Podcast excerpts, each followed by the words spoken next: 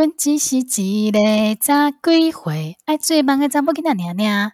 大家好，欢迎收听今晚的南台湾大姑娘。我是高雄大执法以来已经被开了两张罚单的糖糖。我是球球。球球，这个礼拜有什么悲惨的事情吗？哎、欸，我我我认真说，我最近真的不止你，我听到超多人收到罚单的。我跟你说，这件取暖大会这件事情真的可以无限延伸。我连前几天就是拿着那个罚单去 Seven Eleven 缴费的时候，我都跟店员直接在柜台开启取暖大会了。你说，你说，你说你们家附近的那个 Seven 啊？没有，而且还是远一点的 Seven。其实我跟那个店员是完全不认识的，但是他看到这个罚单就，哦，怎么会这样啊？哦，我们家最近也收到，诶，最近抓的好严，好可怕哦。我有个朋友前几天说他他闯红灯，然后被开了两千七，你知道汽车闯红灯要两千七耶？哎，可是我觉得闯红灯就不应该啊，因为闯红灯真的是危险。可我觉得他们那个有点尴尬，你知道，就是路上会有一些人，就是他到了转弯的地方的时候，他会不知道自己要去哪，然后他会在那个路口犹豫非常久，嗯、然后因为汽车你就得等到前面那台车过嘛，他犹豫到黄灯结快结束的时候，因为后面车已经跟上了，我朋友就后面的车，然后就那个人一转以后，到他转的时候就刚好红灯，然后他就被哦，是这一种的，这真的很衰啊，这应该可以申诉哦，因为他如果可以证明自己是哦，他说因为警察不会去调前面的、啊。哦，好啦，那这个真的也是没办法，但是但是最近真的抓的很严呢，你知道严到什么地步吗？严到就是我有一天就在那个我是男子人的这个社团里面，发现有人在宣传说欢迎大家加入我们的赖群组哦，我们这里面没有鼓励大家违规，但是就是。大家可以在里面就是通报说，哦，现在哪里可能哪边有站警察，他在用那个 他在用那个镭射枪，就是抓超速的人，大家可以通报，然后互相注意一下。结果你知道吗？那个群组已经现在已经超过四千一百人在里面了，太夸张。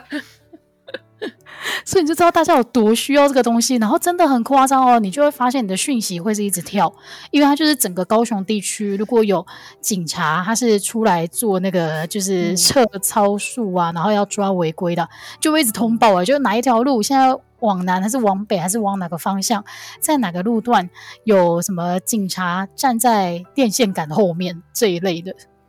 欸，其实我有点不太知道那个道路啊，每一条路大概多。大或可以开多快，到底是有没有什么依据，还是就是过去是这样子，现在就是这样子？就是它路边会有一个牌子啊，会写这边限速是多少啊？就是我是说，因为我觉得有一些路，比如说像高雄有一些路，我觉得它其实，因为它其实在很中间，所以说我觉得它限速其实可以不用那么低哦。然后反而是那种巷子里面，我觉得限速三十其实是有点快，哎，对，三十其实可以把人撞死。对，其实你如果在巷子里面的话，我是非常非常同意要速度很慢。但是有时候你看那个大马路，就是我还要再 complain 一次，民族路好不好？民族路它是连机车道都有超过五公尺宽的一条大马路，它的限速是四十公里，我真的是不知道该怎么骑。重点是太热，我觉得那个热到你会没有办法在阳光下停留。对，我那天就是礼拜六早上自己骑摩托车的时候，我就发现你刚刚讲的是一个很重要的因素，因为真的太热，热到你会觉得如果前面要停红灯的话，我会很想要加速过去，就是掌握在它变红灯之前。因为我觉得我身体算，就是我算是看起来身体不错的，虽然身体真的有点虚，但我有速度。之前在高雄的时候是热到，就是停九十秒以后，我要起步前我头很晕，我觉得太热。哦对呀、啊，然后像这个情况之下，你就很想要赶快结束。但是我知道啊，对于很多正义魔人来讲，可能就我们两个现在就在讲借口啊，自己爱违规骑车骑那么快，还要抱怨什么的。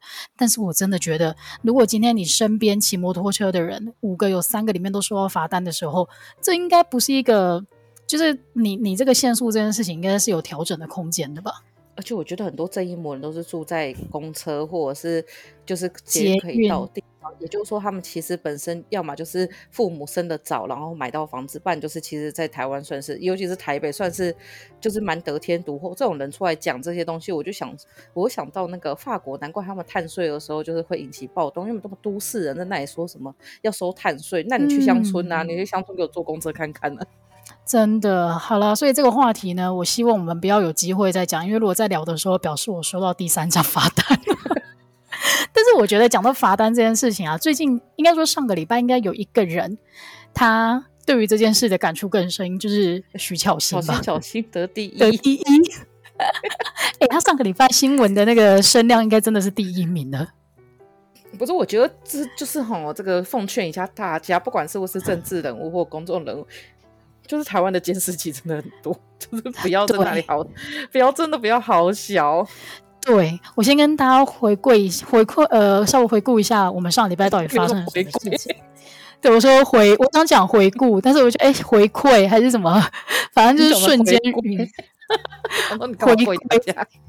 强势回归，先跟大家回顾一下上个礼拜到底发生什么事情。就是大家都知道，台北市是一个寸土寸金的地方，所以它的巷子呢，就算再小再小，你也呃也会有很多人通过，所以它绝对都是红线画到底。然后在这个情况之下，你稍微有一点知识的人应该都知道，红线就是绝对不能停，连临停都不行的这一种哦。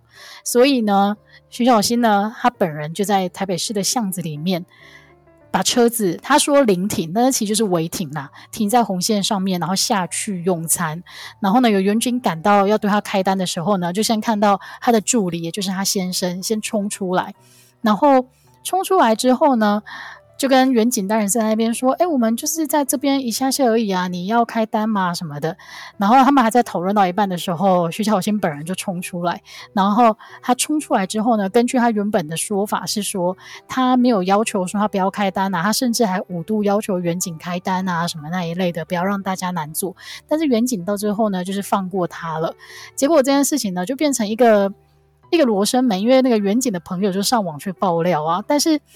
但是你知道那个时候新闻刚开始出来的时候，徐小新还在那边说什么哦，请那个警察局一定要公布他们的那个监视器啊，因为这样就可以好像一副可以还他清白的样子。结果这件事情呢，发展到前几天居然是那个监视器一公布，他百分之百就是在施压哎。以我一个小老百姓角度看来，他百分之百就是在施压。你开呀，你开呀，我不差这九百块，你开呀。对，因为呢，他先从他出现之后，你有发现他讲的第一句话是什么吗？好像他是不是有先自我介绍？我有点记不太起来。对，他口罩就先拉下来说：“哎，我是徐巧芯，这是我的车。我请问一下，你是一个正常人，你被警察拦下来，或者是警察对你开单的时候，你会先自报姓名吗？”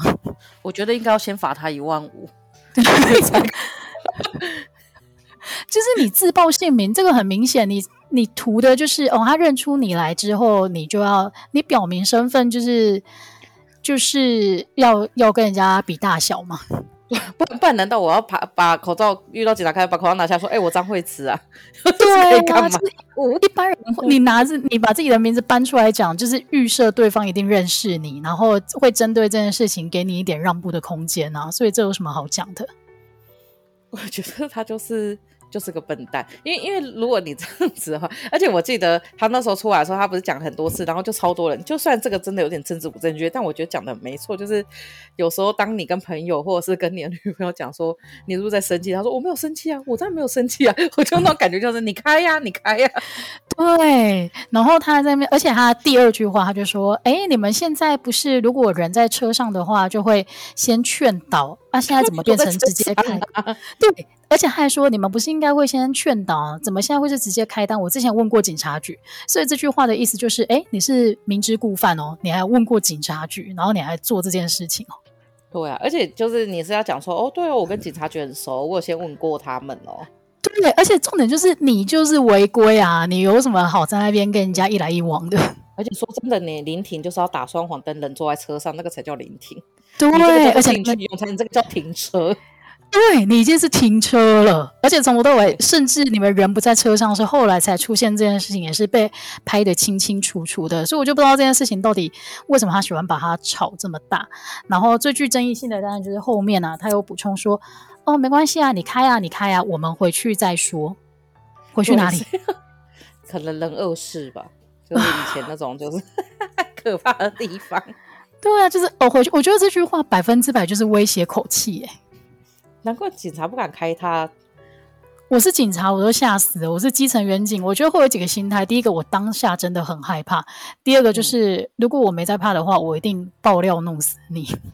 感觉像那只兔子，然后在抹着它的泪，说：“我当时真的害怕极了。”所以你知道，我原本啊以为就是他是很有底气的，可能他的口气真的是很和缓，然后他从头到尾就是态度非常的好，所以他才会一直要求说要公布这个监视器。哎，结果公布之后，我发现，哎，他完完全全就是错的那一边呢。而且他后来出来后不再呛别人嘛，就是试图转移话题，但是没有用，因为大家都就因为这件事情实在是最近大家被开单已经开的很不爽，然后我觉得他在这一步又让他觉得说，啊，有特权真的很了不起耶，有特权就可以少那九百块，我两千七都没有在怕了，真的两千七我都这样子，就是摸摸鼻子，然后把它缴掉了，然后一个九百块，然后你就拉下口罩，然后自我介绍，然后还说哦，我们回去再说，对啊，应该先罚他一万五。我觉得拉口罩应该是一万五，哦，没有没有拉口罩这件事情呢。后来呢，因为那个依照那个传染病防治法，他被罚了三千块啊，才三千也好少。对啊，被罚三千也太白痴，看我不缴了九百啊。反正就是，我就觉得这件事情他在处理上面就很愚蠢，因为因为你临停，然后又用这种口气想要把这件事情戳掉，完全就是戳到那个你知道平民百姓的痛。对，而且其实我觉得说真的，因为徐小新我记得他比我们小，所以说他这样做就完全只是要耍官威了。因为你要说他是年纪比较大，过去有这种什么，就是可能过去就是很习惯被人家就是按奶啊，这也没有啊对，完全没有啊。而且他还一直自称就是什么新诶青年代表，然后新世代这一种。哦，拜托。我想国民党的人的他他应该只是那个吧，他应该还只是受精卵的，因为五十岁才可以说是女孩，对啊，不能说是青年，是他可能现在就是涉世未深了，好惨哦，我觉得是很讽刺的，因为因为他一直说自己是什么青年代表啊，然后是国民党的新气象，但是你看他遇到这种事情的时候，还是那一套啊，就是耍官威，然后想要拿特权。嗯 我现在想说，他之后停车的话，而且我记得后来还有这种什么，就是那种偏懒的社团，就有在说那一条红线明显就是屋主自己画的，所以那个什么，他其实是违规。我想说啊，你都看到红线，你还停？难道你可以就是看到他就是立刻闪过一个资料库说这条是乱画的？不会吧？对对对对对。后来后来又有出现这一种护航的说法，但是真的太不合理了。你在路上看到红线，你还会自己主动判断说这个是屋主自己画的，我可以停吗？他妈，我就是只是在路边停下来，我人还坐在那边，然后我就是那个什么电动车，我只是熄火坐在那边，然后哎，我好像有一次没熄火坐在那边，警察就要来开我单，他就说什么，就是你这样没有熄火不能用手机，然后我记得那一次我刚刚说，那你可以跟我说罗斯福怎么走吗？哦，你怎么没有先跟他讲？哎、欸，你好，我是张惠慈，这是我的电动车。没有，因为我 因为我觉得很生气，他就说，可是你不能这样用手机。我说，那你可以跟我说罗斯福怎么走吗？如果你跟我讲怎么走，我就可以把手机收起来。就真的经常被我烦，就有点烦，就说好了，你走啊，前面的。你也是电话讲鲁法哎，但是你不会上新闻啊？对，因为我真的已经是找不到路了。我想说，警察不是应该要跟我讲路在哪里吗？哎、所以哎、对我们好像没有习惯问警察路这件事情，因为国外好像警察的功能之一就是被问路。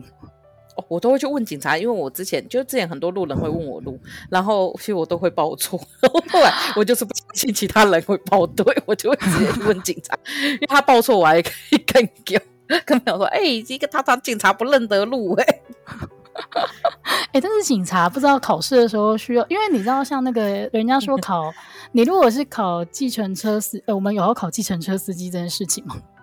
哦，考计程车司机要考，就是他考小客车执照，小客车执照，就是好像我们是我们是小客车嘛，然后他要考考可以职业的小客车。哦，因为我之前听说两年换一照。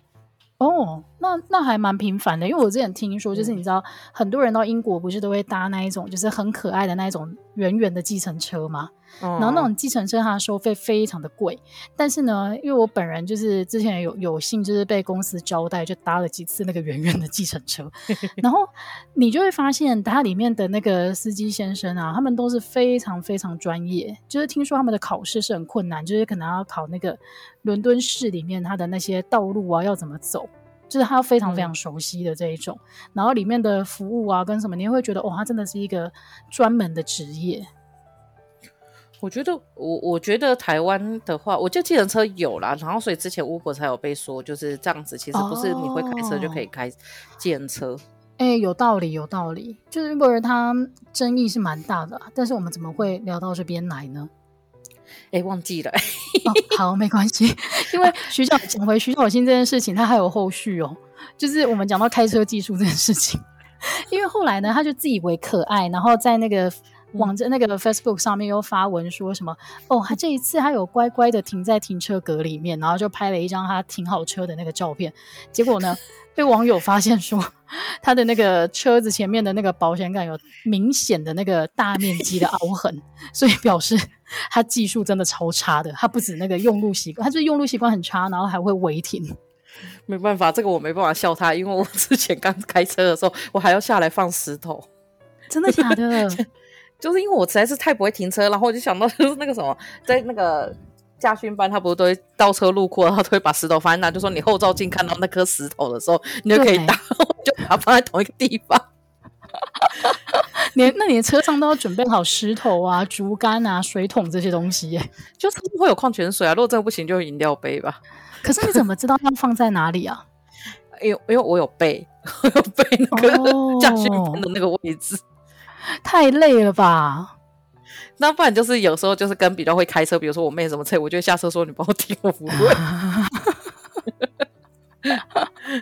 你这个就像我表妹上次要来我家，然后他们两个，我两个表妹开了一台很大台的那种修旅车，但是他们两个，你记得这件事情吧？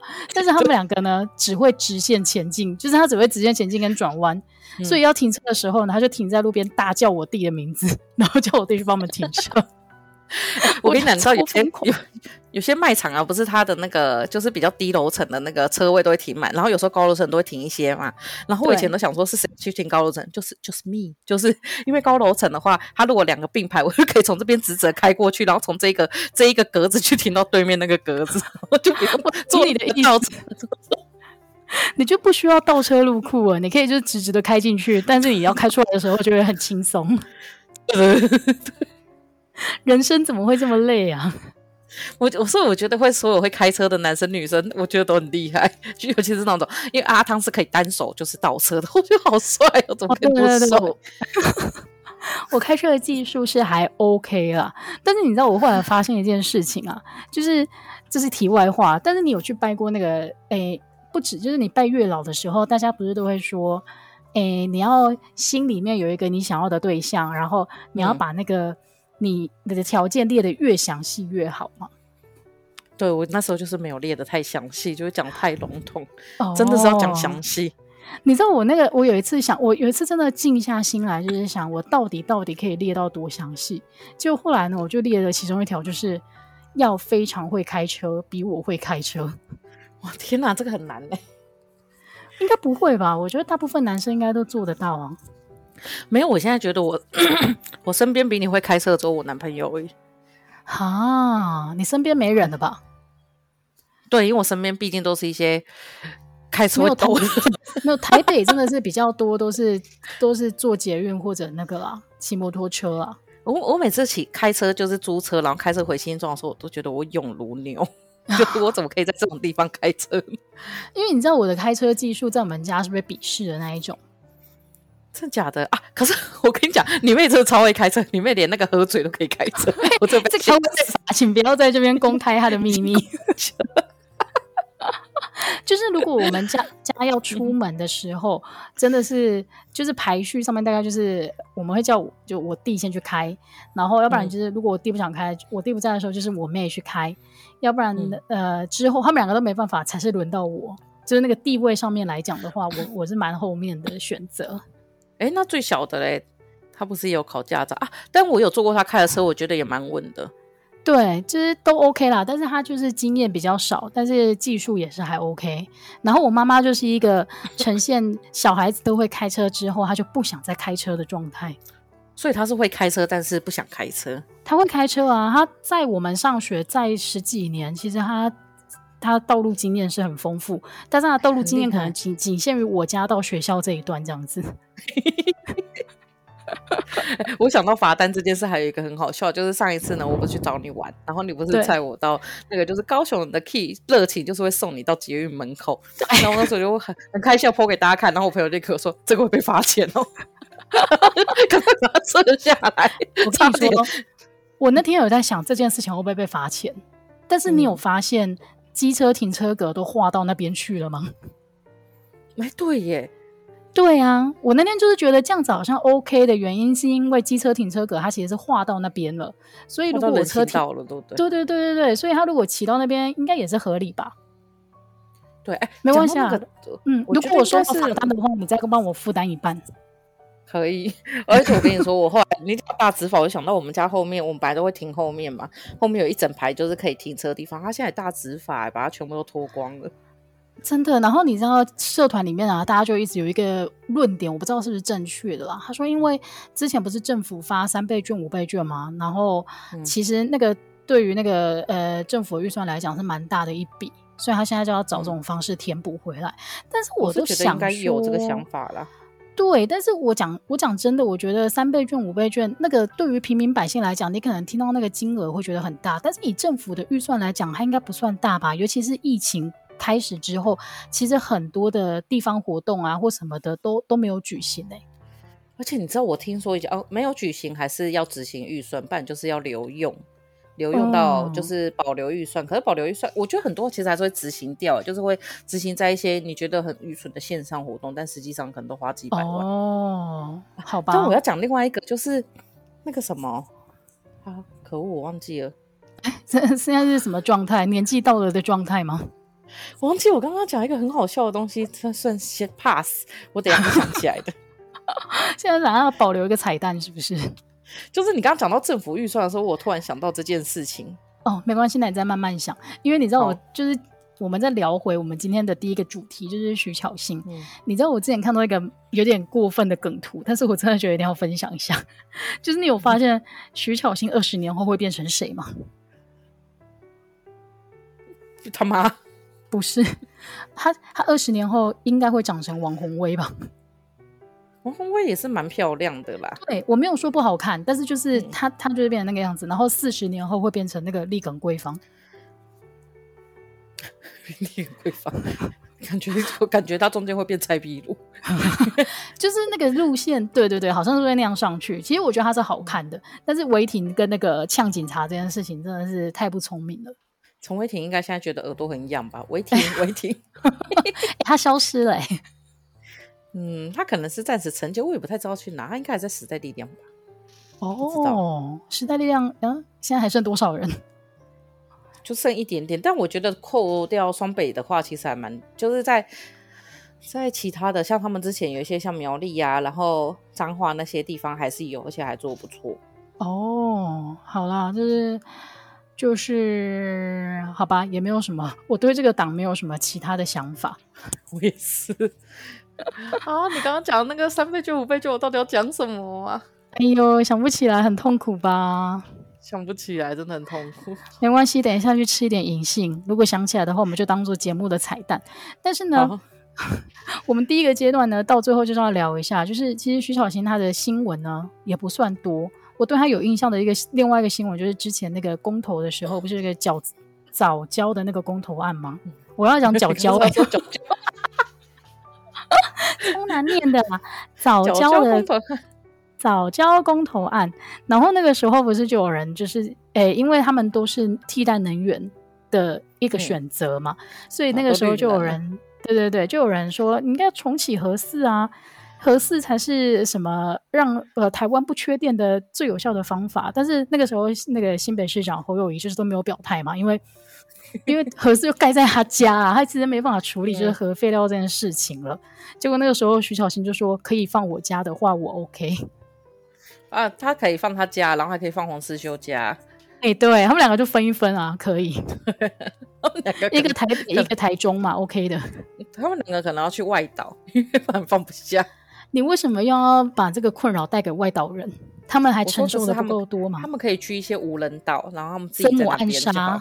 就是涨潮的时候会消失的，那就好，没关系。他们涨潮的时候也可以消失，因为他们涨潮后就会被发现没穿裤子。反正他的新闻真的是不多，但是前几天上个礼拜的这个违停的这个事件真的是太精彩了。对，这我会听着很精彩，而且还有另外一个也很精彩，因为上礼拜就是机车组，哎，就是那种什么机车、汽车大 PK 哦，真的四轮 VS 两轮的。哎，我觉得说真的，我自己身边认识的是两，你有骑两轮又骑四轮的啊，其实他们不会去讲两轮不好。嗯。你说我吗？就有那种，对，就是这种就纯走路、走路、纯走路，或者是纯开车，或者是走路加开车，人才会去讲两轮不好。那、哦、我觉得他们也没想想看，他们就一个就是四个两轮呢。嗯，没错，因为球球在讲的呢，就是上个礼拜同样发生在上个礼拜的是那个 YouTuber 就是 Cheap VS 台北市交通局的事件。这个事件也真的是，我觉得应该也是烧起了很多人心中的一把怒火，因为你就是很明显的一件事情，就是机车族在台湾这个社会被严重的歧视，而且而且台北市长柯文哲从他上任开始，机车族比台湾的生育率降低的还快。我说就机车停车格哦，你说我们停车格少到夸张，而且你以为少到停车格就多行道，没有，是多汽车格啊？真的假的？对，就是本来都被涂掉，然后换汽车，然后跟我说这个叫节能减碳，我是放屁呀、啊！汽车！怎么可能啊？汽车用的那个排碳量更高吧？对啊，然后你要机车，然后他那时候不是又说他觉得就是什么，就是其他人住不起台北市，就可以去住在新北市。好，你今天住在新北市，然后你交通你又不给他们骑机车，那你现在是想要画地为王吗？我就觉得这种人就是能够搭捷运上下班，你就不会去想到别人了。反正机车格真的少很少，嗯、而且连那种就是像我们这种住宅区，其实那个机车格已经是在大马路上了，他连那个都要涂掉。那那他改成了什么？汽车格。嗯，好吧，嗯，好吧，好吧，那可能就是要鼓励你们不要骑摩托车啊。但是这件事情呢，我们可以摆等一下再讲，因为我整理了一系列就是机车族是怎么被歧视的。我们先跟大家一样回顾一下上礼拜 Trip 这个事件到底是怎么一回事。首先就是我们现在的政府单位其实非常非常喜欢找网络上的网红合作，就是我觉得也蛮好的。就是例如说他们在原本的影片风格上面带入一点政令宣导，其实这个都是有有尽了一些社社会责任在里面，嗯、所以那个时候呢，他就跟 Chip 合作说，他要宣导那个交通安全，所以 Chip 也觉得哎，蛮好的啊，所以他就想说，那既然这样子的话呢，因为公关公司给他的重点就是有一些，例如说什么，呃，你要远离大车啊，然后骑车的时候要专心啊，不要划手机这一些的内容，他就觉得哦，那他可以从那个机车的历史这件事情开始讲，因为诶，台湾。真的是很很有名的，就是机车瀑布这件事情吧。所以他就想说，哎、嗯，那可以讲一下说，为什么台湾的机车会这么多呢？就讲了一串历史之后，后面的篇幅就来宣导他们要业配的内容。结果呢，他把这个提案传回去之后呢，对方就开始说，诶，例如说，例如说，哦，我们其实是台北市交通局啊，所以虽然说双北是共同的生活圈，嗯、但是台北市的占比内容要多一些，然后再来就是机车的历史的部分占太多了。他们希望可以换成，例如说，哦，台北市的机车肇事的原因是什么？然后为什么出事的几率这么高啊？什么那一类的。其实我觉得在这边就已经出现一个问题，就是他在找这一个网红 YouTuber 合作的时候，他没有搞清楚他原本的影片风格到底是什么。因为 Chip 他本来在讲的就是历史，可是他们居然会觉得说历史的部分占的太多。其实我觉得这个就是第一个，第一个可能引爆他的点。他们应该当时下广告的时候，就只有说我要百万网红多少钱以内，有可能。结果来了之后就发现，哎，他怎么都在讲历史？可是他没有去搞懂，说他的频道本来就都在讲历史。但我觉得前面我可以唯一可以接受，就是说，因为他们是台北市交通局，所以台北市的部分要多一点。所以，哎，对，他如果讲全台湾，然后其实要说到台北市，不然他们那个核销很难过。嗯，我觉得这个是合理的。然后，所以这件事情他们就开始一来一往的去讨论了嘛。结果。没想到公关公司后来又说，希望他可以宣导其中一件事情是，机车应该要依规定礼让大小客车。这规定到底在哪？我后来很认真去找，我找不到这个规定。对啊，然后我听了我觉得超不合理的，因为虽然说我们现在在道路上面的实际状况的确是我们骑摩托车的人都要礼让大小客车，不然你可能会被撞死。但是在法规上面来讲，法规上面来讲应该是。机车要让行人，然后你四轮的要让二轮的才对吧？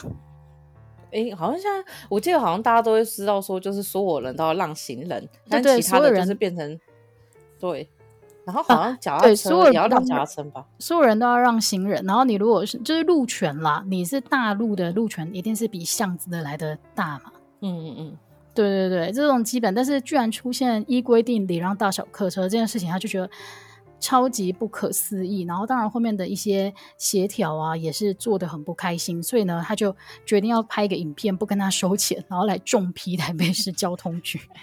如果如果认真来讲的话，其实就是他没有达到他们的效果。我说对，台北市交通局，而且还没花钱零元。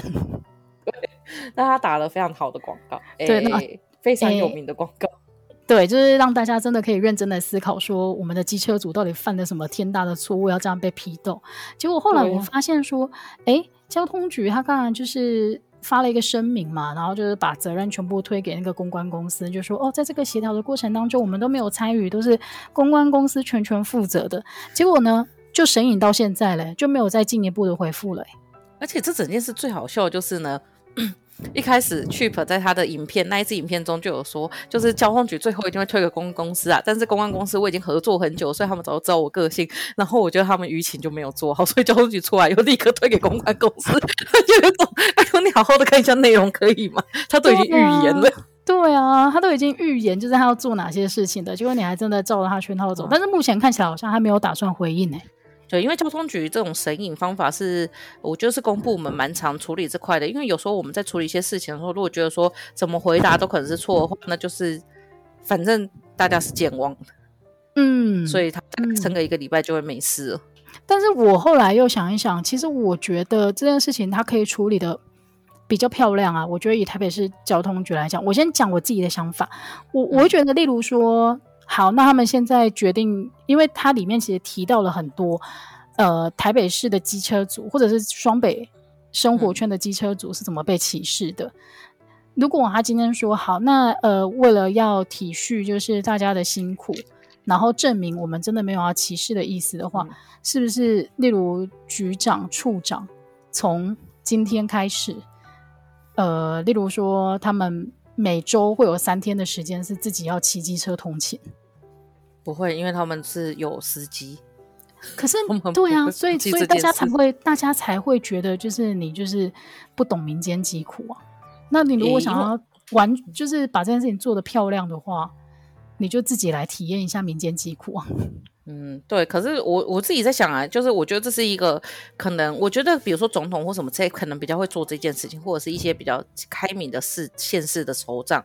但如果以他们来讲的话，嗯、因为其实像这种局长、局处长，他虽然是政治任用，但是通常来讲，他们底下的科长或什么东西会是公务员上来的。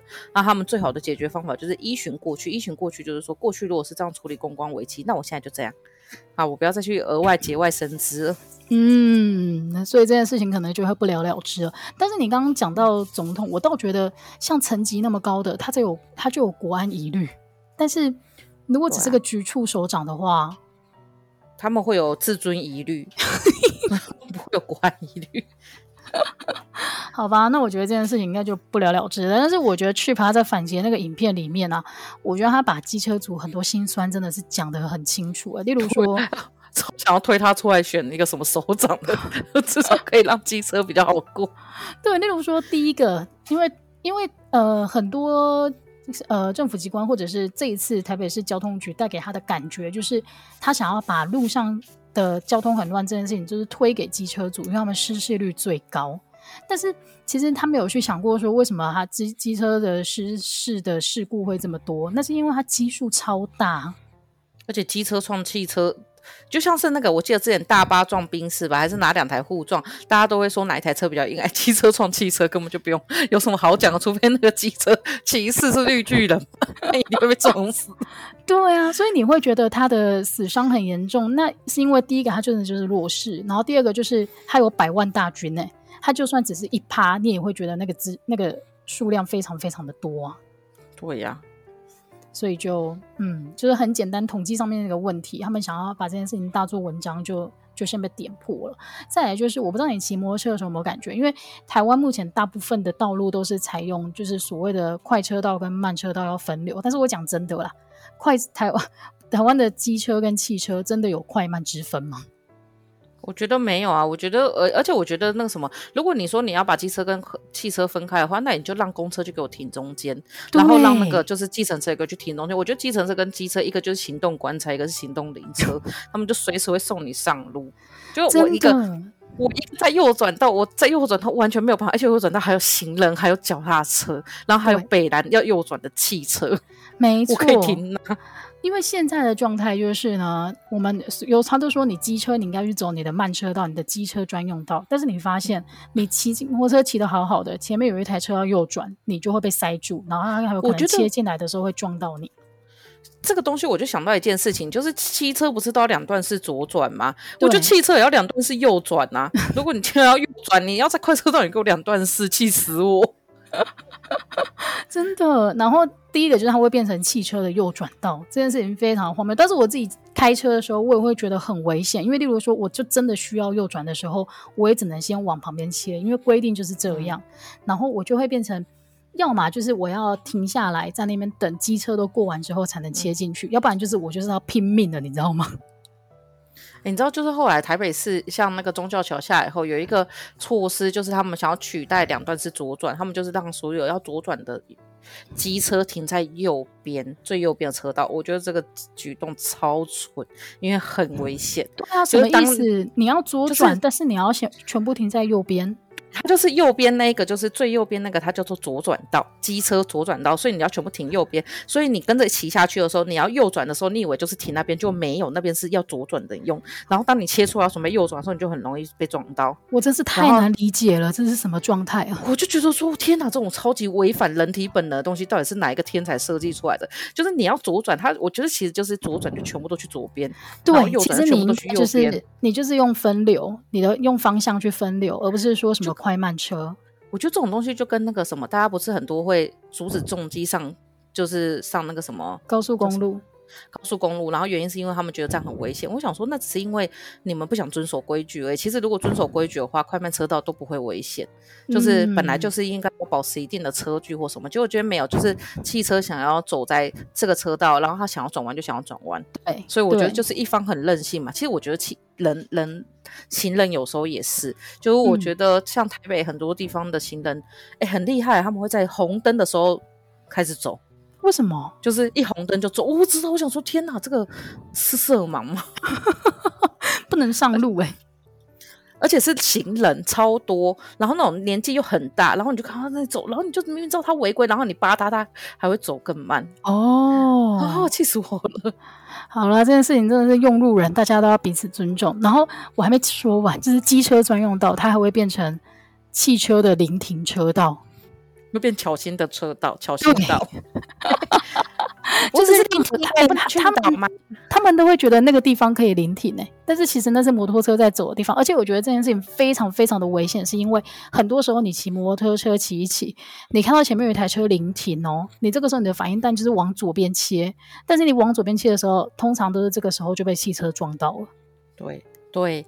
对，而且我跟你讲，我我觉得，我觉得临停一台已经很夸张了。我们这边还有那种并排临停，并排临停，想说是不是直接要叫我去死算了，就很危险。然后你骑到快车道的时候，又要被扒的一半死。我跟你讲，而且我骑到快车道的时候，我有差点被罚过钱，因为它上面写禁行机车，好贱哦！哦我那时候真的是跟警察大吵架，我就说你你先去抓旁边的好不好？因为旁边他这样停，第一个我们可能就会死掉，然后再就是我过去办理，讲要怎么走？那两中间那么挤，我是可以这样走，是不是？因为我之前有一次在松山车站那时候，因为我就是被两台，就是我就是走在汽车机车的慢车道，然后就是公车不是就要出发嘛，然后那时候我就他公车出发以后，我就往左稍微偏，就我被两台。公车夹在中间，然后那个夹不是那种夹，不是那种普通的夹，是我真的要被夹扁了。就是我人生第一次觉得死亡离我那么近，我就停下来，然后很大力的敲那个公车的车门，超危险。然后后来是上面的乘客看到，叫司机，就是叫司机说有人快被夹到了。对，因为我那时候真的是，我真的已经被夹到，我的车子已经有点就是。就是那个车子跟那个公车两台是停在一起，嗯、就是粘在一起。对，因为这个也是一个很大的问题。机车道它还是公车的上下客车处，对我觉得很可怕哎、欸，就是超可怕的啊！而且我跟你说，像你刚刚那样子很危险，差点被夹紧。我跟你讲，那个司机搞不好还觉得说，谁叫你们机车爱钻？对，他还觉得是我爱钻，哎，你用我的道路哎、欸。对，今天是我好好的骑在那边，然后你自己就是没有在注意后方有没有来车，就要这样切出来。所以之前不是有人说为什么要那么愚蠢的公车专用道吗？我想说，就是因为有你们这些愚蠢的私人驾驶，欸、我就觉得公车交通很重要，因为你就全部去中间。台北市后来几个主要道路有那个公车专用道，而且是在呃机车和汽车的中间，我觉得很合理。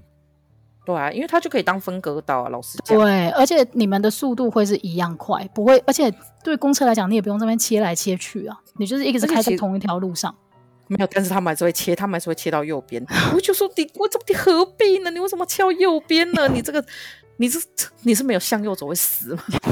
反正就超烦的。然后另外呢，台北比较没有的状况，高雄好像比较有。就是我之前提过，高雄有那个快车道跟慢车道中间是安全岛，而且上面都是种满大树的那一种。然后太奢侈了，在台北不行出现。但是呢，你会发现，虽然你好，你这个时候你是机车主，你就想说，好，那我们的这个机车专用就是我们的，结果没有，因为呢，他用了那个安全岛的关系，所以如果所有的汽车它要在下一个路口右转的时候，它必须先切进慢车道，这个时候呢，就产生了第一个危险嘛。然后再来呢，好，第一个就是如果他这样做，他是乖乖守规矩的人就算了。有的时候你会发现那一台汽车它已经开在慢车道好几个路口了，它都没有要右转，这表示什么？这表示就是因为现在快车道太拥挤了，它是想走慢车道。我还是觉得要两段是右转，就是对汽车。可是我怎么两段是右转啊？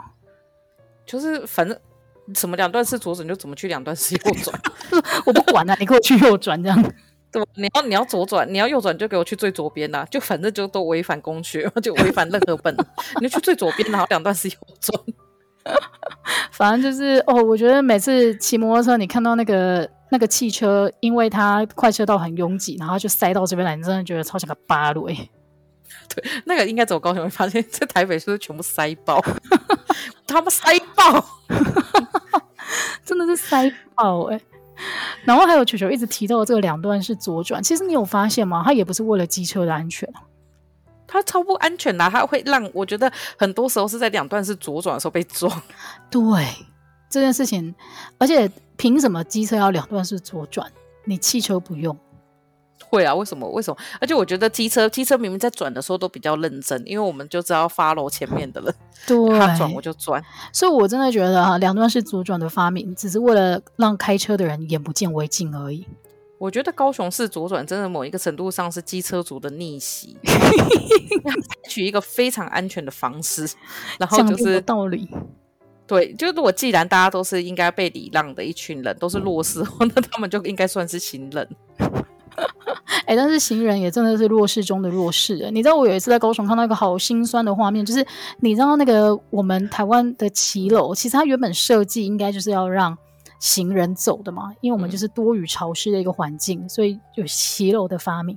但是我有一次看到有一个轮椅族，然后他整个人已经呃横跨在快车道跟慢车道中间，因为骑楼全部都被堆满了各种做生意的那个摊贩。其实我觉得是大家，大家就是因为我后来，我现在在那个跟盖房子比较有关的地方工作嘛，我才知道说，就是其实像骑楼，大家有时候都会觉得说，呃，这是我的东西，可是不是。其实因为我们所有的建筑都有保留部分是公设空间，然后这个是必须要保留的，所以像是大楼，他们其实那些公设空间是没有扣税的，所以说。也也没有收税，所以说那些是他们净赚嘛。那他们这些空间其实照理说是要全开放，那、嗯、因为他们就会派保全在那或围墙嘛，你就不敢走进去。然后后来就在台新北市这边有一阵子，就是他们是直接硬叫你打通，然后就把墙都打掉，但是他还是会叫警卫在那边，因为大家就说什么不安全啊什么之类。但是因为那一些 其实是。就是算是政府给他们的 favor，所以他其实是要回馈给大家。其实骑楼就是一样，所以才会说为什么占用骑楼要罚钱，或占用骑楼要开单、你知道我这阵子在那个网络上面还看到有很荒谬，有一个人他有一个一楼的店面，他要出租，他就说哦，一楼店面出租什么月租两万这一类的，只租骑楼八千，我就想说。你可以把骑楼拿出来出租哦。其实不行啊，其实那个要分，那个其实可以兼具，因为骑楼是公共空间，然后公共空间是，就我觉得很多人就以为那个是自己的地方，就像是很多一楼的住户会觉得外面的那一个墙外面是他可以停车的地方，但没有，那个其实也是公共空间。没错，没错。所以就哦，真的是很多妖魔鬼怪哎，就是你不要说轮椅，轮椅族真的超不方便。我有一次推我侄子出门，然后我们就用婴儿推车嘛。哦，你知道我原本也想说走骑楼比较安全，我真的到最后没办法被逼逼到那个慢车道，因为骑楼它不是被堆满东西，就是它每一个房子还会盖自己的骑楼，所以你知道那个是有阶梯的，就是上上下下。对，然后就觉得天哪，这到底是什么？什么环境啊？你知道台，你知道台北市有一些骑楼啊，就是他们的瓷砖，因为其实骑楼要铺防滑瓷砖，那有一些就是为了美观，嗯、他们就没有铺防滑瓷砖。如果你在上面摔倒，是可以求偿的。哦，就我我我觉得其实就是很多人都会想要让这边变成自己的，然后就会把这件事变得还蛮，就是其实最后让我觉得会让整个社会变得蛮不适宜人居的。我记得有一个还蛮有趣，就是之前新竹有一个叫监狱的那个，算是那种清创组织吧，然后这里新竹市政府就委托他们办活动。就是他们想要打造儿童城市，然后他们办的活动就是说，他们办了一个活动，就是号召妈妈，那么新竹的妈妈在下午的时候推婴儿车，然后体验一下新竹哪边挚爱难行，哦、然后妈妈就边推，然后边就是讲讲讲，就他们后来发现，就新竹整个骑楼全部都应该要打掉重建，因为他们那个破太乱，所以就是现在去新竹，其实有很多地方它是平整的。嗯，我我觉得这就是一个很酷的，就是政策，就是你没有想到说，这个才会提高生育率，好不好？对啊，因为你真的不想出门。对，而且我后来看到不是有很多那个什么，就是婴儿车都在强调说它是可以上下自如。我想说，我想说，到底为什么要上下自如？其实就是因为这件事情。对啊，反正就超荒谬的。好啦，不知道今天节目大家听得爽快不？因为我自己觉得真的是一口气讲了很多平常在那个你知道路上的怨气，从那个被警察开单。到就是我们的设施非常非常的不公平正义这件事情，我希望你可以停止在，就是你可以就是在这个月五月就再也不要被开单。好哦，那也祝福大家都不要再被收到罚单了。感谢大家今天的收听，我们下个礼拜再见喽，拜拜，拜拜。